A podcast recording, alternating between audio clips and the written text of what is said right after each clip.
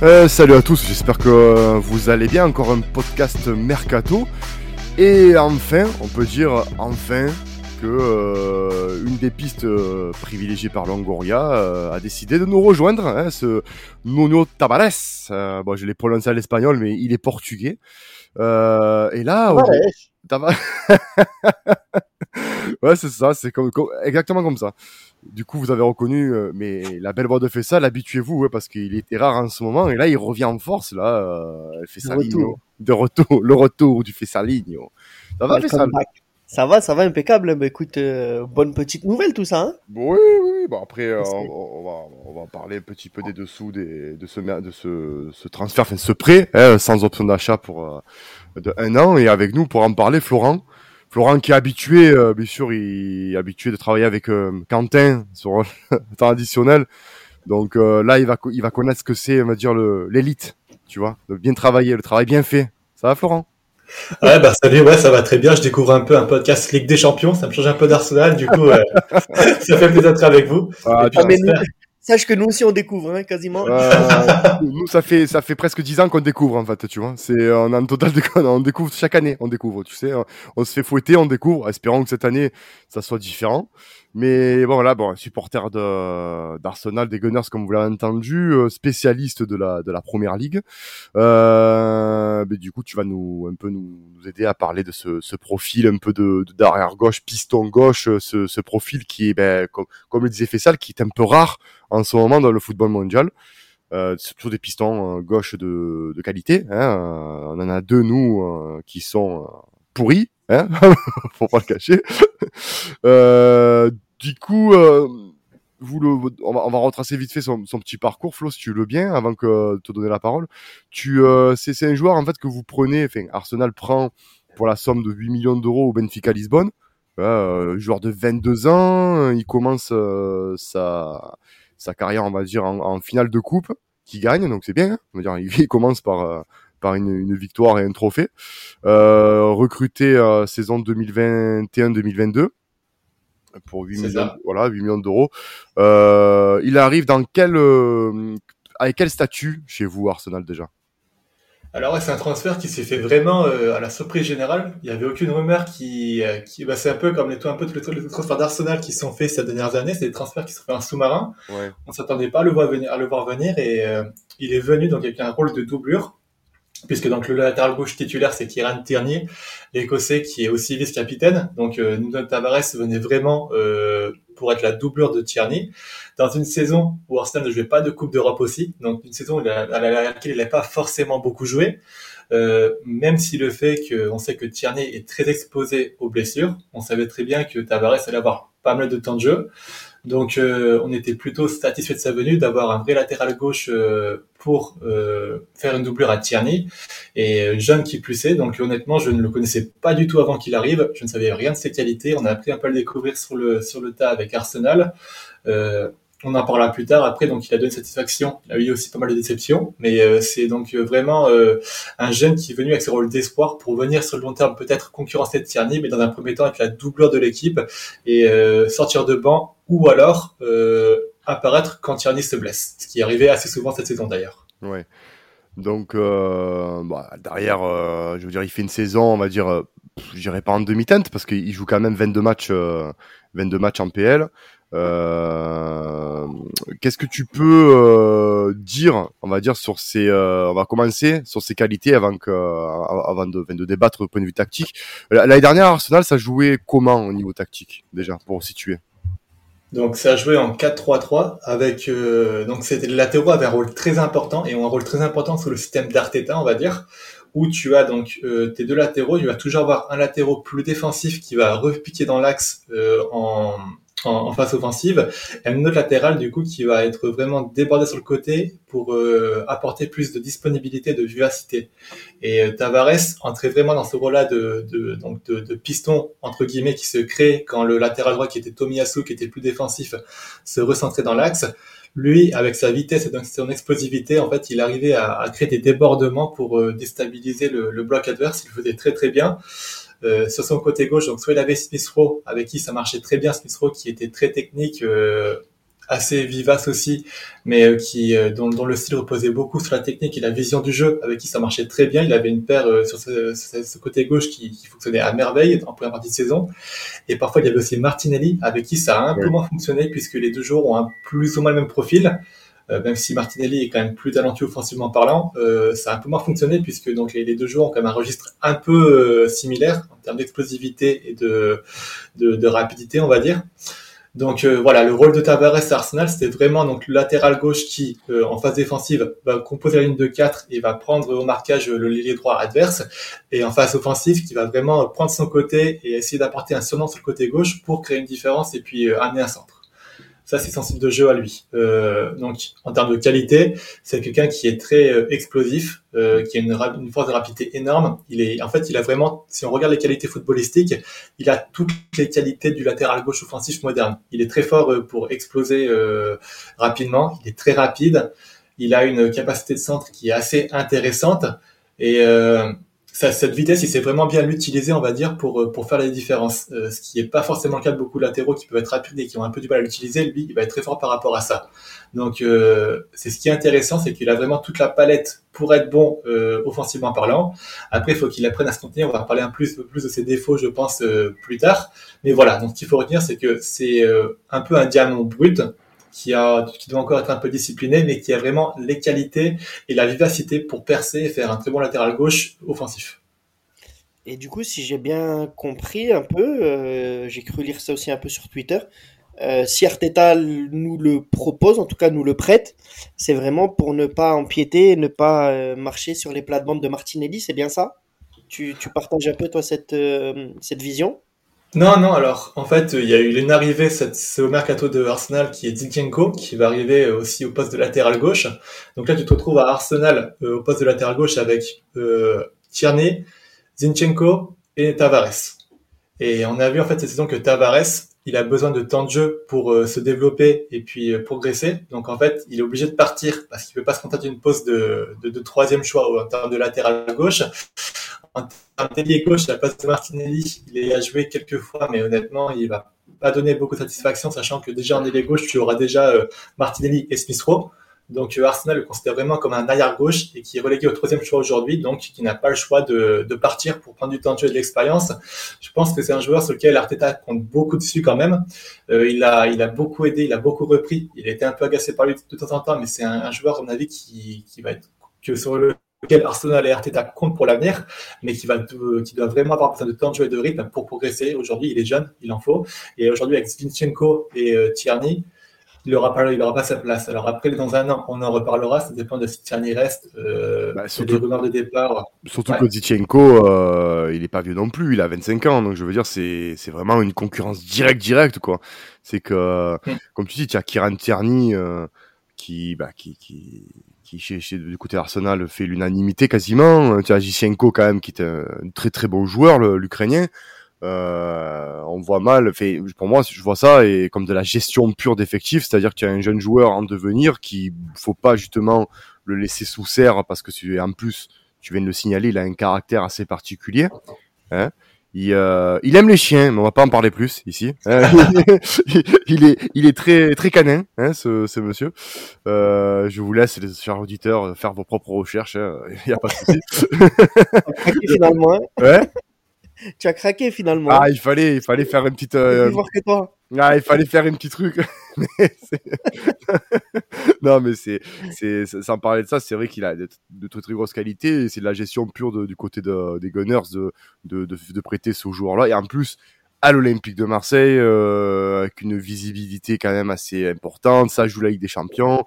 Euh, une équipe qui se dessine, qui quand on prend. Euh, euh, le 11 de départ qui se profile est quand même assez intéressante. Je pense qu'il a, il a, il va avoir de quoi se, se régaler, sachant qu'en plus, alors, je sais pas, toi qui le connais mieux, cette année, euh, il sera pas trop trop mis à mal par la concurrence, hein, je pense, parce que euh, tu t'es venu pour parler de Siad Kolasinac. Je vois mal Siad Kolasinac concurrencer ce, ce garçon, très clairement. Ah, vraiment? Clairement, une grosse déception pour la finale. Je pensais qu'il allait se relancer à Marseille. Au final, il est dans la continuité de Arsenal et, ben, c'est un joueur qui semble fini. Hein. C'est ça. C'est ça parce que moi je me je revisionnais des, des, des, des, vidéos de lui à l'époque où il jouait en Bundesliga à Schalke. Euh, c'était quand même euh, c'est quand même très très très intéressant, très très fort et là bon ben voilà quoi, on a son, on a son frère jumeau je pense. Euh, et euh, un Jordan à ma vie qui euh, est à la relance depuis 2018. Donc je veux dire, ça relance fait... à la relance. Bah, il a fait qu'une bonne saison, quoi, la saison de, de la finale. Hein, donc je veux dire là, il, c'était le, le, perpétuel relancé, tu vois. Donc je veux dire, c'est, je vois mal ces deux joueurs le concurrencer. alors est-ce que le fait qu'il ait pas de concurrence va le. C'est ça, parce qu'il il reste quand même très jeune. C'est ça. Euh, en plus, euh, voilà, on le sait, on, nous le confirme encore aujourd'hui, il n'est pas encore totalement mature dans son jeu. Euh, pour la Ligue des Champions, d'ailleurs, justement, c'est, ça peut être l'objet de ma question. Est-ce que tu penses justement qu'en Ligue des Champions, il va pouvoir, il va pouvoir vraiment apporter satisfaction, en sachant que voilà, il a même pas joué l'Europe avec Arsenal, qu'il n'était pas forcément titulaire et qu'il n'a pas joué suffisamment pour justement perfectionner un peu tout, tout, son, tout son arsenal, si je peux me permettre. Oh, bravo. Oh, bravo. Merci. Ah, bravo. Je l'avais préparé depuis. Euh, ah, hier je suis sûr que tu l'avais écrit tout sur ouais, Depuis hier soir, tu vois, il était écrit. c'est bon, tu peux cocher, tu peux la cocher, c'est bon, ça va. Mais c'est vrai que ça reste quand même euh, l'interrogation, tu vois. Est-ce que, est-ce que toi, tu penses que qu'en Ligue des Champions, il va pouvoir, euh, il va pouvoir répondre présent, ou est-ce que ça peut être quand même un petit, un petit danger, un petit maillon faible pour nous?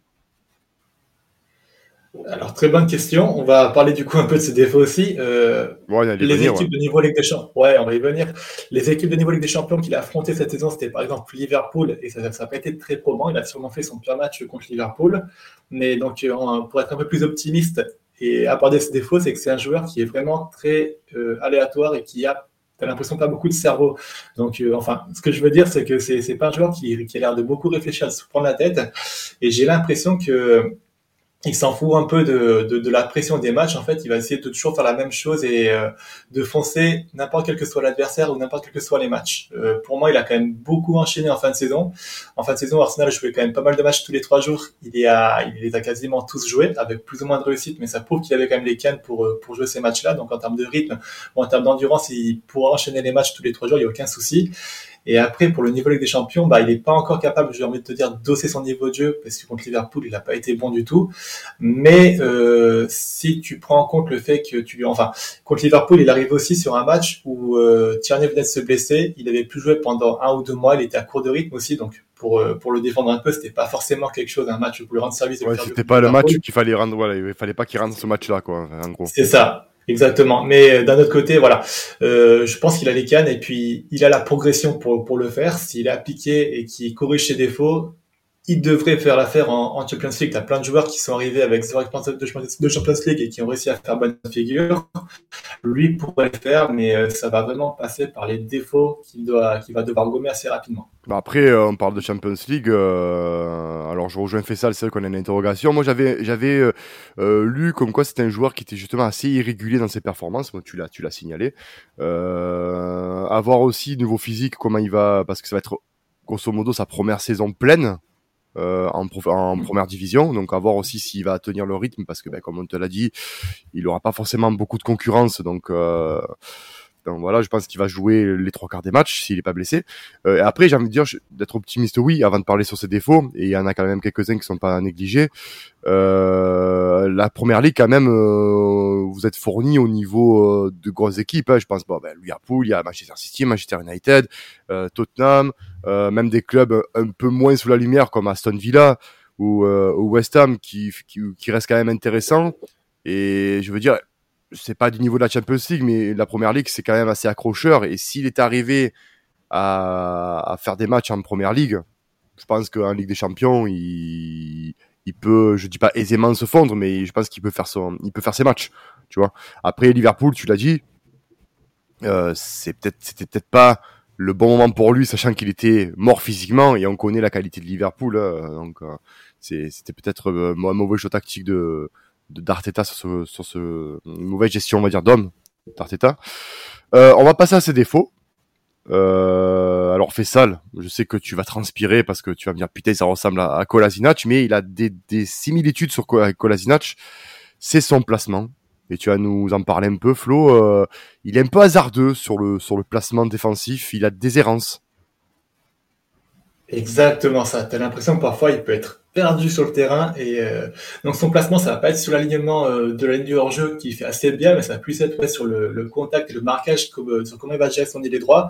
Parfois tu l'impression qu'il sait absolument pas gérer la profondeur et absolument pas se placer pour pour contrer les droit et euh, en fait, c'est un joueur qui peut être très régulier sur un même match. Donc euh, parfois, si euh, il va te lâcher ton, son allié pendant une action qui va entraîner une occasion de but assez dangereuse pour l'adversaire, et parfois, grâce à sa vitesse, il va réussir à, à compenser cette erreur de placement et à venir déranger l'ailier droit, bien même s'il il a fait une erreur originalement. Donc c'est vraiment un joueur qui a des lacunes tactiques énormes et euh, c'est là où je disais qu'en fait, il a toutes les qualités pour, euh, pour être un bon gauche, un très bon latéral gauche, pardon, puisqu'il il sait, euh, il a la vitesse, il a la rapidité, il a la, euh, la, lecture euh, pour faire les centres. Mais en termes de lecture du jeu et de placement tactique, comme tu dis, il est à la ramasse complet. Et Arteta, donc, s'est beaucoup énervé contre lui cette saison parce que justement, il y a eu beaucoup, beaucoup de fois où son placement était complètement hasardeux. Il y a des gens, j'ai parlé avec des gens qui étaient au stade et qui parlaient aussi d'un joueur parfois qui semblait complètement perdu sur où c'est qu'il devait se positionner pour, euh, en, position défensive. Et c'est là qu'il va falloir travailler. Donc moi, je pense que le coach qui, euh, qui pourrait l'aider à passer un palier, ah, là, un coach J'ai la nausée. Ah, j'ai la nausée, Flo. J'ai la nausée, voilà, ça y est. Désolé, ouais. Bah, mais, mais tu vois, enfin, d'un autre côté, tu vois, euh, ce que je me dis, c'est que donc, euh, on va diviser la saison de Tabarès en deux. Il y a eu la première partie de saison euh, de octobre à novembre où il a commencé à jouer. C'était la blessure de Tierney qu'il a enchaîné les matchs. Il a été très très bon. Il a, il a vraiment fait des, très bonnes choses à Old Trafford contre Manchester United. Il avait d'ailleurs été assez bon, je trouve.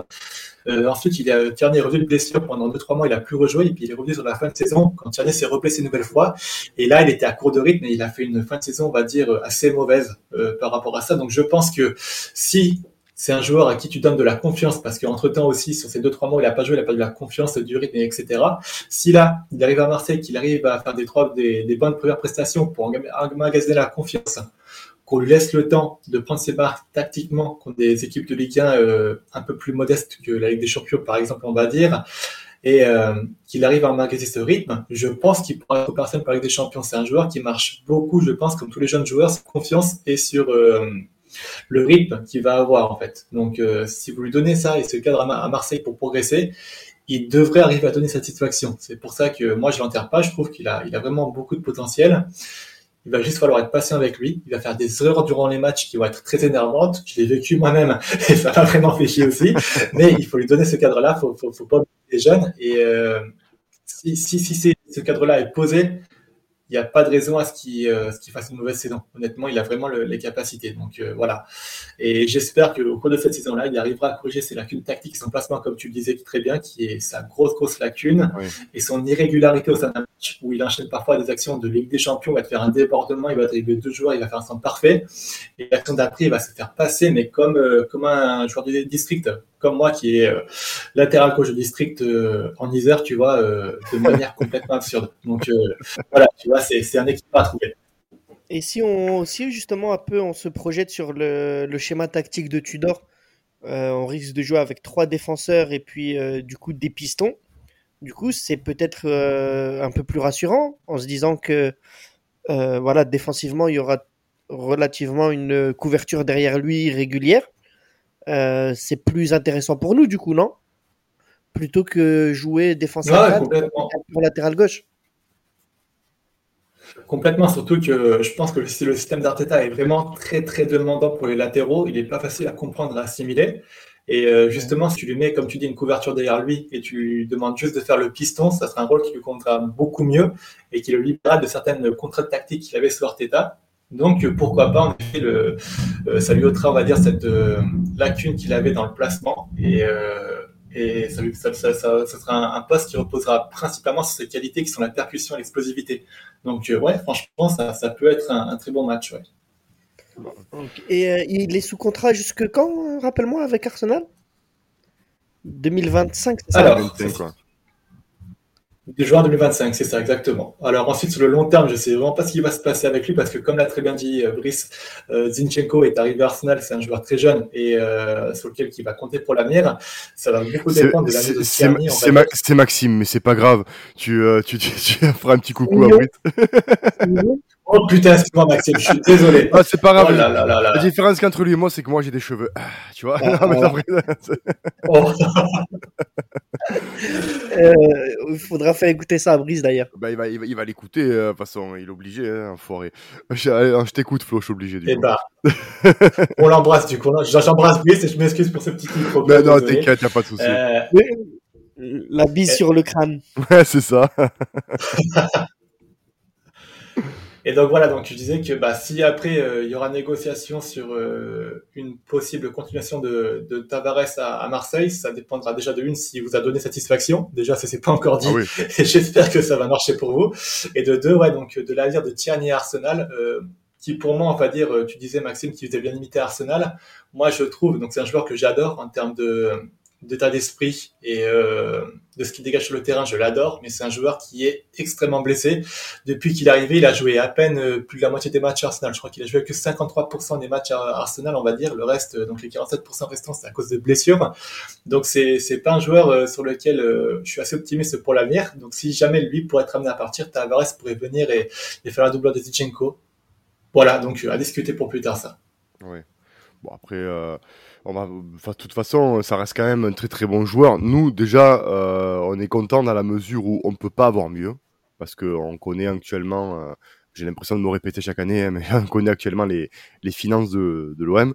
Et je pense que là, on ne peut pas avoir mieux sur le marché, sinon il faut sortir euh, énormément d'argent. C'était combien, par exemple, Zichenko au niveau transfert? Alors c'était 35 millions de pounds, donc c'est à peu près 40 millions d'euros. 40 millions d'euros, donc je, vois mal euh, actuellement euh, le Bordeaux Olympien mettre 40 euh, millions d'euros. Déjà que c'était très très compliqué pour Saliba parce que je crois que les Gunners s'en demandaient autant. donc là, tu as un prêt pour le moment sans transfert, sans option d'achat.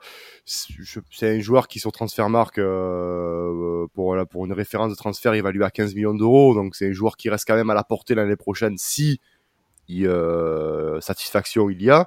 Euh, comme fais ça, c'est intéressant. Avant de, parler du, caractère vraiment du joueur, on, a vu les traits un petit peu, de, savoir quel, quel, va être un petit peu le, joueur, l'homme qui va venir chez nous. On a, on a un peu vu ses frasques, mais euh, c'est vrai que tactiquement c'est intéressant pour, pour nos auditeurs qui, nous écoutent de savoir que voilà, il va jouer dans une défense à 3 avec ben, un, central droit qui va être ben, probablement à heure d'enregistrement euh, Isaac Touré parce que ben, le transfert de Luan Pérez d'enregistrement est, est, centrale gauche plutôt ouais. Voilà centrale gauche voilà. Donc je veux dire il sera couvert par ce par Touré et aussi par le repli défensif soit d'un Gendouzi, soit d'un Gerson ou soit d'un Rongier tout dépendant aussi de la voilà de la de la de la physionomie des matchs etc. Donc je veux dire peut-être que euh, ces défauts, comme tu as signalé Flo, seront un peu gommés par le fait qu'il sera couvert et Arsenal, comme tu le disais, avec une défense à 4, t'es pas forcément couvert euh, sur ton repli défensif parce que ben, forcément c'est tu es l'arrière droit et l'arrière gauche pardon. Donc du coup ben c'est toi qui a 80% qui t'occupe de ton repli défensif. Mais euh, donc je reste quand même optimiste parce que c'est qu'on nous avec euh, l'Olympique de Marseille l'arrière gauche c'est reste quand même depuis l'arrivée de Franck McCourt on va dire un chantier interminable. Ça a commencé avec Patrick Evra, hein, le, et c'était le seul, on va dire, arrière gauche de niveau que tu aies eu. C'est dire quand même de, de, de là où on vient, hein, parce qu'on parle d'un Patrick Evra qui était en fin de course. Euh, on a eu Amavi qui a fait une saison. Et après, on a eu euh, ben, un trou noir de d'arrière gauche euh, pendant deux ans. Donc là, on a un réel euh, espoir à ce poste et j'en suis content. Je pense que, que Fessal aussi est, est, assez optimiste et content de, de ce. De ce, bah, complet, hein.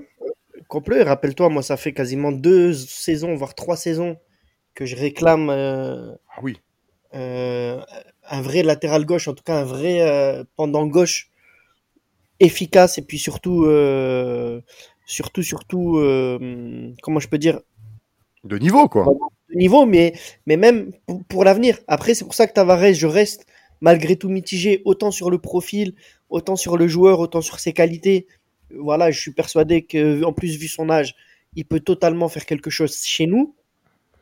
Après, le fait que ce soit un contrat, euh, un prêt, pardon, d'une saison seulement, alors que voilà, il y avait eu des infos comme quoi c'était un contrat de deux ans, un prêt de deux ans, où là, ça aurait vraiment, vraiment, pour le coup, été vraiment plus intéressant pour nous.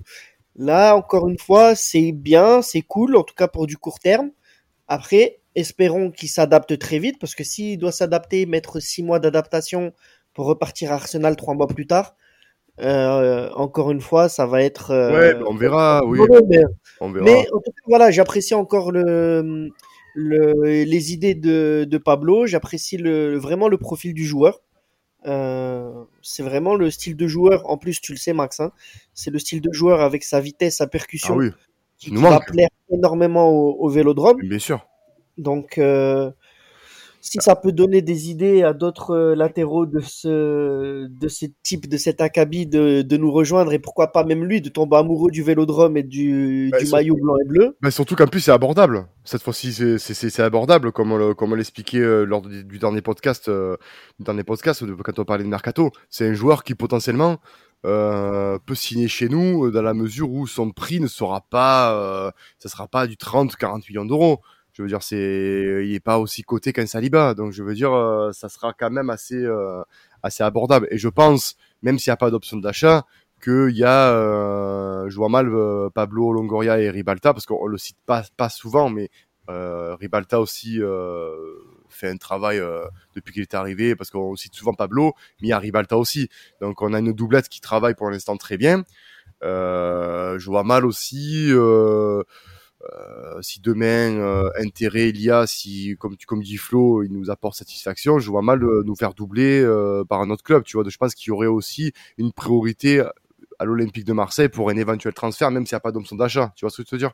Donc bah, après, s'il flambe clairement chez nous, ben... je te montre en Ligue des Champions, on l'a vu Arteta. Hein, Arteta l'année dernière ne compte absolument pas sur Saliba.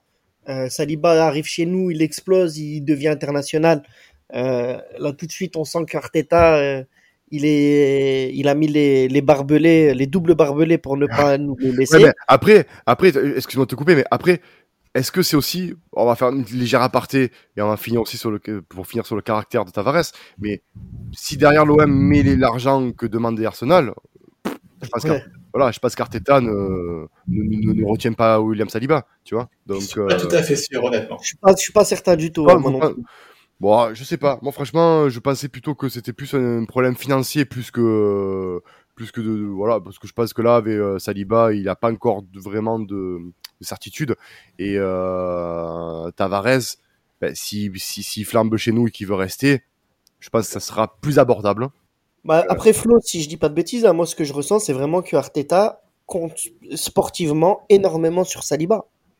Que c'est pas oui, forcément alors... ouais. Pour, euh, pour nuancer un peu ce que vous avez dit sur, Saliba, en fait, pour moi, l'erreur de Arteta, ça a été faite euh, quand il est venu à Arsenal pour sa première saison et qu'il est resté sur le flanc pendant six mois, on va dire, à, ne rien faire et qu'il n'a pas été inscrit sur les, dans l'équipe première. Ça, c'était une énorme erreur de Arteta.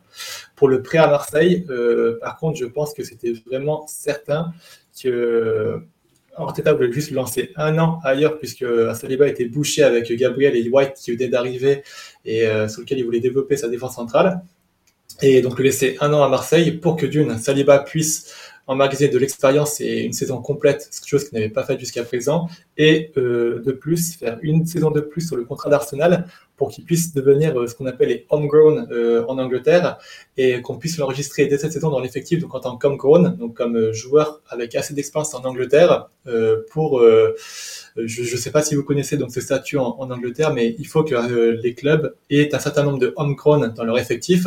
Et Saliba rentre maintenant avec deux saisons chez Arsenal dans ce statut d'homegrown. Et, et donc peut débloquer des places pour des joueurs d'un homegrown qui pourraient venir de championnat étranger. Donc le, le, le, cas Saliba, en fait, c'était de, donc de le, prêter pour lui donner l'expérience, lui faire acquérir ce statut d'homegrown et le faire rentrer dans la rotation maintenant. Et quand on voit les déclarations de Arteta sur son rencontre aujourd'hui après les, les, les, proches, les, derniers matchs amicaux et la préparation, on sent qu'il compte sur lui et que le plan était de ce côté-là. Donc le plan de Saliba était pas du tout établi quand il est arrivé. C'était une grosse erreur, mais j'ai l'impression qu'il s'est vraiment construit au fur et à mesure de son prêt à Marseille et que Peut-être qu'on était en effet pas tout à fait certain de s'il allait revenir ou pas durant ses premiers mois à Marseille, mais après six mois, il était quasiment certain que Arteta comptait sur lui pour le faire entrer dans la rotation. Et, est-ce que, tu penses que pour Tavares, euh, il serait dans la même optique ou il serait plus enclin à lâcher Tavares que ce qu'il était enclin à lâcher Saliba? Alors, je pense qu'il sera plus enclin à lâcher euh, Tavares puis qu'il s'inscrit moins. En fait, le profil de Saliba, il est vraiment très rare et euh, très compliqué à trouver, surtout pour le prix auquel Arsenal l'a payé. Donc, forcément, tu, peux pas lâcher un joueur comme ça. Pour un Tavares, comme j'expliquais, il y a déjà deux latéraux gauche à Arsenal pour le moment, donc il sera plus enclin à laisser partir si jamais les deux latéraux gauche de saison donnent satisfaction. Ouais, bien sûr. En plus, bon, après, Tavares, euh, quel est, peut-être que tu vas, tu vas nous en dire plus aussi sur le type de personnage que c'est, parce que il a, après ce que j'ai vu, c'est quelqu'un qui a quand même une, il a son franc-parler, un petit caractère bien trempé. Euh, on a dit qu'il aimait les chiens, bon ça voilà, mais c'est quoi comme euh, qui, quel homme va signer à l'OM là? Ah, je le trouve attachant. C'est quelqu'un qui est assez euh, vrai, qui est pas très focusé dans la politique et euh, qui se prend pas la tête. En fait, j'ai envie de te dire. Tu le vois sur le terrain, c'est c'est un peu ce qui ce qui transparaît, qui se transparaît sur le terrain. Un bonnet quoi. En fait. C'est c'est pas vraiment un bonnet, tu vois. Moi, il fait bien rire parce que je sais pas si vous avez suivi, par exemple, Arsenal a signé Fabio Vera et c'était l'un des premiers à, nommer Fabio Vera à T-Bag parce qu'il ressemble beaucoup au T-Bag de Prison Break. Ah, ok, ouais, chambreur.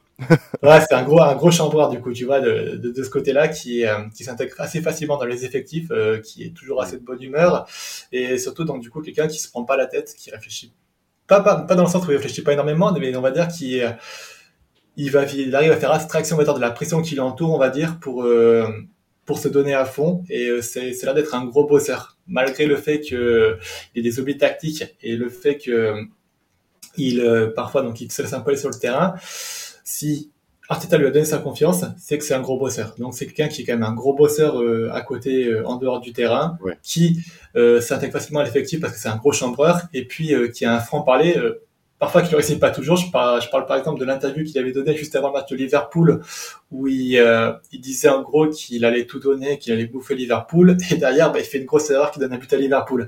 Mais euh, voilà, donc c'est quelqu'un qui doit peut-être un peu plus apprendre à se canaliser, mais euh, ça reste un joueur très attachant. sur lequel, à mon avis, vous allez prendre du plaisir à le voir évoluer et à le développer et qui s'intégrera, à mon avis, très facilement à l'effectif de l'OM. Bon, mais tant mieux, tant mieux parce qu'on manquait, ben, comme on disait avec Fessal, on manquait un peu de personnalité euh, forte en caractère l'année dernière qui permettait justement de, de, se transcender, de peut-être faire gagner certains matchs. Euh, là, bon, on a, on a un profil qui, qui va clairement plaire, je pense, euh, au virage, Fessal. Mais... Ouais, bah, bien sûr. Hein. Ah ouais, c'est bah important. C'est vrai que c'est un facteur, euh, c'est important. un facteur important l'Olympique de Marseille. Tu vois, il faut on sait à quel point les, les, supporters sont importants et influents et peuvent jouer, euh, et peuvent jouer dans l'évolution d'un joueur, surtout jeune comme ça. Donc, euh, moi, je suis plutôt, je suis plutôt hypé ouais, par ce, par ce transfert-là. Bon, après, je pense contre le Milan AC, ça sera euh, oui, ça va être trop court. Trop, juste. À, l'heure d'enregistrement, euh, ça sera trop juste. Je sais pas, on le verra en début de saison. Euh, on le verra en début de saison contre peut-être contre Reims. qui sait On verra s'il a fuité. Vous il a fait toute la prépa avec Arsenal, donc je pense qu'il devrait être assez affûté ah, pour démarrer la saison. Bon, bah écoute, c'est parfait, tu vois, c'est bien. On arrive, on a un joueur, il est prêt, il est frais, dispo, donc tant mieux, on va pas s'en plaindre. écoute, Flo, merci de euh, cette, euh, cette, cet éclairage sur Tavares qu'on connaît, ben, qu'on connaît pas très bien en France. Hein, euh, euh et bon, pour, pour peut-être les suiveurs de, du championnat portugais, anglais, oui, ça va parler, mais pour le, beaucoup d'autres, je pense que ben, ces, ces éclairages ont, sont, sont, été bénéfiques. On sait à peu près maintenant quel joueur on, on a. on peut, vous nous retrouver. Eh, Fessal, tu as l'application OneFootball, Fessal? Évidemment, j'ai l'application surtout depuis qu'il qui, qui republie euh, le podcast, le podcast de l'Olympique de Marseille. Bien sûr. Flo, tu as l'application OneFootball, Flo? Évidemment. Ah, non mais, non mais, j'ai eu j'ai eu peur parce que j'ai eu peur, j'ai failli faire un malaise. Euh, je te dis, non, il a pas, il a pas, il a pas. Il va falloir que je lui dise qu'il télécharge l'application, Flo. Bon, ça va, il a, il a tout. Donc oui, application. Donc bien sûr euh, OneFootball qui sponsorise euh, qui sponsorise notre podcast. Euh, ben, vous pouvez télécharger cette application. Si vous êtes fan de l'OM ou de n'importe quel autre club où il y a tout ce qu'il faut, vous, choisissez le club que vous voulez suivre. Les notifications sont faites pour ça. Vous pouvez suivre un, deux, trois, voire plusieurs clubs. Il n'y a pas de souci. Vous nous retrouvez également sur sur YouTube et toutes les plateformes Spotify, Apple Podcast et j'en oublie d'autres. Euh, abonnez-vous, n'hésitez pas, n'hésitez pas, n'hésite pas. Poulet, n'hésite pas. Tu vois, sport content, tu vois, tu tapes sport content. Il y a marqué abonné. Hop, tu cliques. Tu vois, ça va pas exploser. Tu vois, ça va pas, on va pas fondre. Tu vois, tu vas pas avoir euh, un vampire qui va venir à travers ton écran. Donc, tu peux le faire. Tu peux le faire. quel talent, quel talent ce Maxime. T'as vu ça? non, non, mais ça c'est l'acteur studio. Ça, c'est. même, si j'étais lyonnais, si j'étais lyonnais, je supporterais l'OM grâce à toi. Tu vois non, mais après, sur Sport Content, il n'y a pas que, il n'y a pas, il n'y a pas que l'Olympique de Marseille. Il y a bien sûr traditionnel où, euh, où euh, Flo, euh, où Flo fait partie pour parler de la première ligue, mais on est, on fait partie du, du, de la famille. Donc, si tu es supporter de l'OM et que tu veux nous suivre sur YouTube, Sport Content, tu t'abonnes et on n'en parle plus. Ok? Allez les bébés. Sur ce, allez l'OM, les gars. Allez l'OM et merci Flo. Merci